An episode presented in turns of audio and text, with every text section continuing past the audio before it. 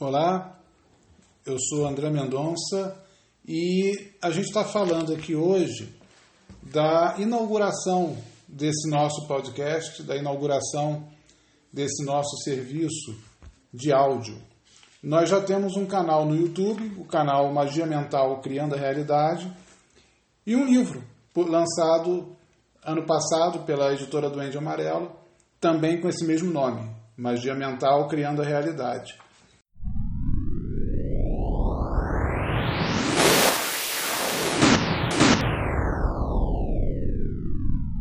Primeiro, nós vamos falar um pouquinho da ideia central.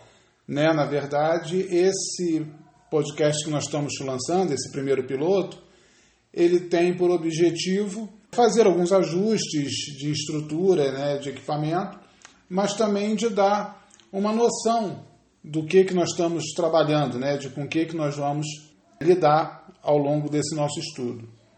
Então a gente sabe que existem muita linha de magia, existem muitas tradições religiosas, muitas filosofias, linhas de pensamento, e que todas elas têm uma coisa em comum: a mente humana.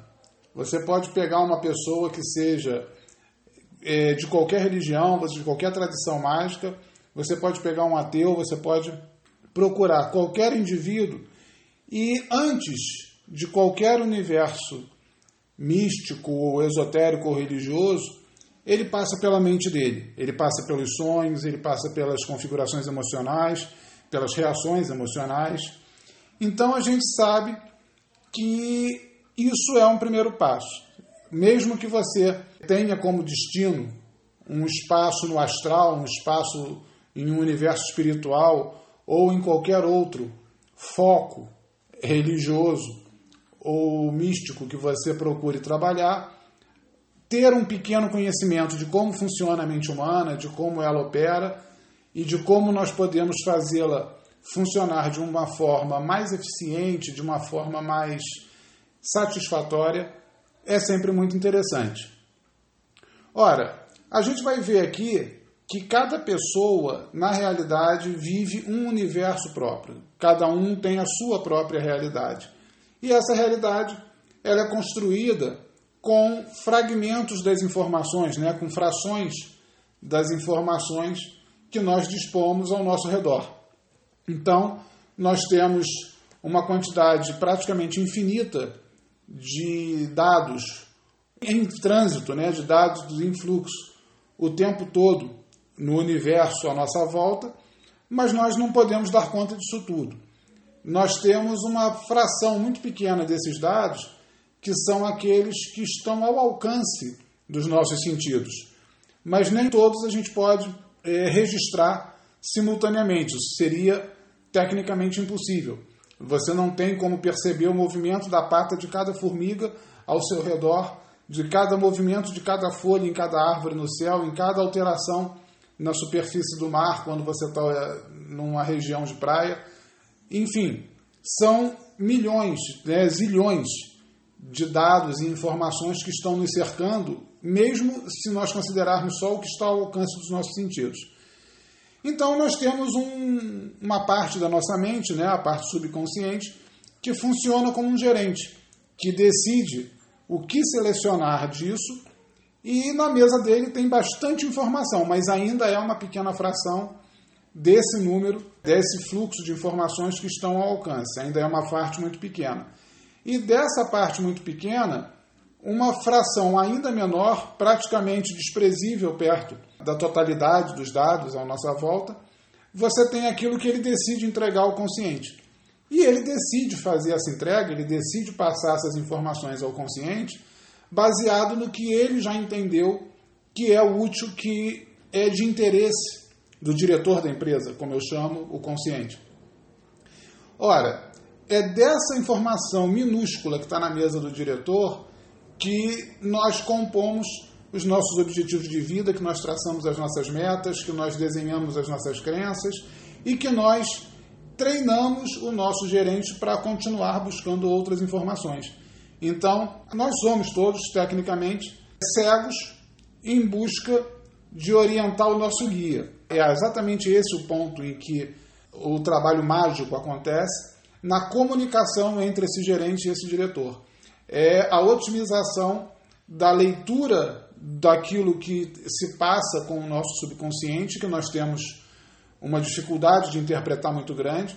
Haja visto quando nós tentamos interpretar um sonho, que nada mais é do que uma mensagem que vem do subconsciente para o consciente.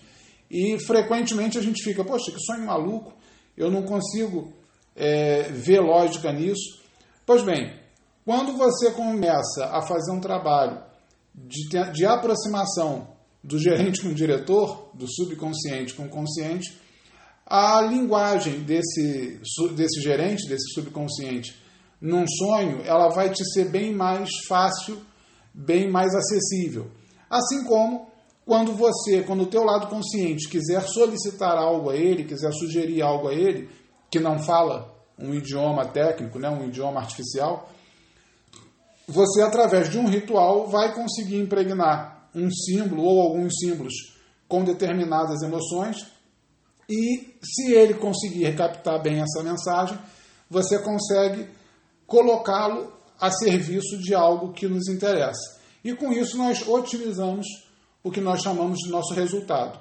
Todas essas definições nós vamos ver aos poucos em cada etapa aqui desse nosso estudo, à medida que eu for publicando esses nossos podcasts. Mas, nesse primeiro momento, isso é o chão, isso é um desenho simples da proposta que nós trazemos aqui para essa sequência de áudios que eu vou chamar dos podcasts de magia mental. Normalmente, eu utilizo ao longo do meu trabalho algumas figuras que realçam determinadas ideias, que eu, eu uso para ilustrar. E uma delas é uma personagem de ficção, uma personagem que eu criei especificamente para esse fim. Ele é um homem da Idade da Pedra, eu dei o nome a ele de Mais Velhinho. O Mais Velhinho é um Homo sapiens da época em que na face da Terra só havia cerca de 5 mil Homo sapiens.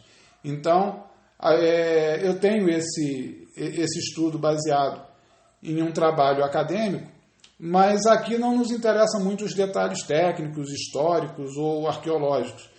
Basta que nós entendamos que esse Homo sapiens ele viveu numa época onde praticamente a humanidade não tinha tecnologia e o mundo era absurdamente brutal e violento. As pessoas às vezes estranham e dizem: ah, mais do que hoje? Incrivelmente mais do que hoje, porque você não tinha qualquer tipo de diretriz, qualquer tipo de, de proteção. O ser humano ele estava aberto na natureza, sem qualquer tipo de segurança à noite ou ao longo do dia, e era um ambiente onde tudo queria matar tudo.